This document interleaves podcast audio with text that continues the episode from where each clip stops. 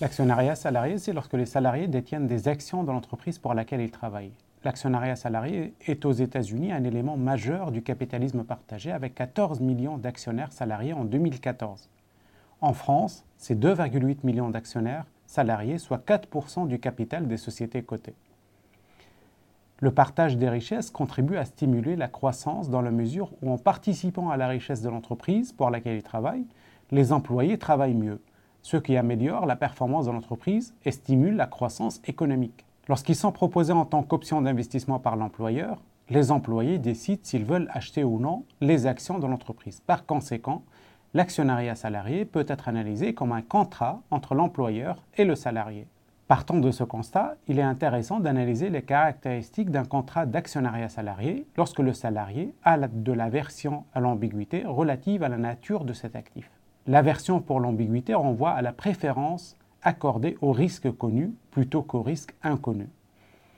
La présence d'incertitude reflète la non-unicité des probabilités antérieures sur des ensembles d'états. Plutôt que d'avoir en tête une probabilité unique pour déterminer l'utilité attendue, l'agent fait face à tout un ensemble de probabilités possibles qu'on appelle des probabilités a priori. J'ai participé à une recherche sur l'actionnariat salarié qui a été publiée dans la revue Economic Inquiry. L'originalité de cette étude est de faire converger trois domaines différents de l'économie, puisque l'économie du travail, l'économie financière et l'économie comportementale ont jusqu'à présent étudié séparément l'actionnariat salarié. L'économie comportementale a commencé à s'intéresser aux raisons pour lesquelles les employés investissent dans les actions de leurs entreprises pour leur régime de retraite à la suite de l'effondrement des valeurs boursières de l'Internet, qui a eu pour conséquence la perte des milliers d'emplois et la destruction de l'épargne de ses salariés.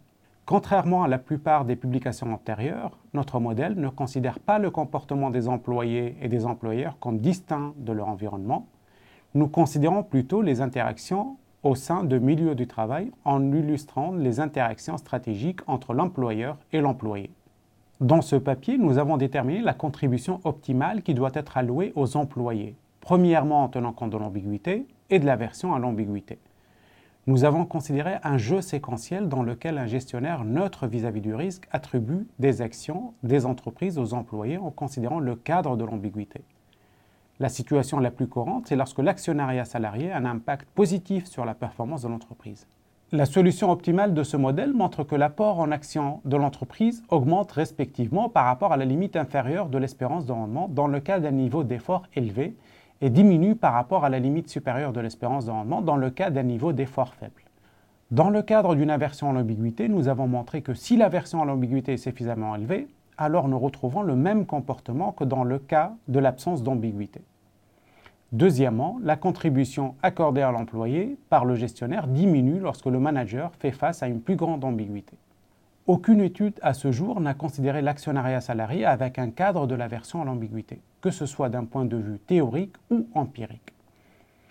L'aversion à l'ambiguïté affecte les investisseurs individuels comme les employés qui ne sont pas toujours en mesure de déterminer la distribution de probabilité des rendements boursiers lorsqu'on leur propose un placement dans les actions de leurs employeurs.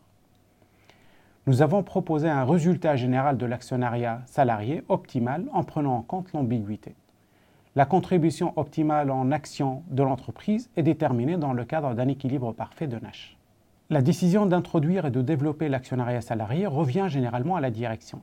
Lorsqu'ils sont proposés en tant qu'option d'investissement par l'employeur, les salariés peuvent décider s'ils veulent acheter ou non les actions de l'entreprise. Ce mécanisme de management peut aider à améliorer les performances de l'entreprise en stimulant les employés sur leur lieu du travail en termes de coopération, de diminution de la rotation du personnel et d'absentéisme. Le modèle que nous proposons permet de mieux formaliser la relation manager-employé lors de la proposition d'achat ou de distribution d'actions aux employés.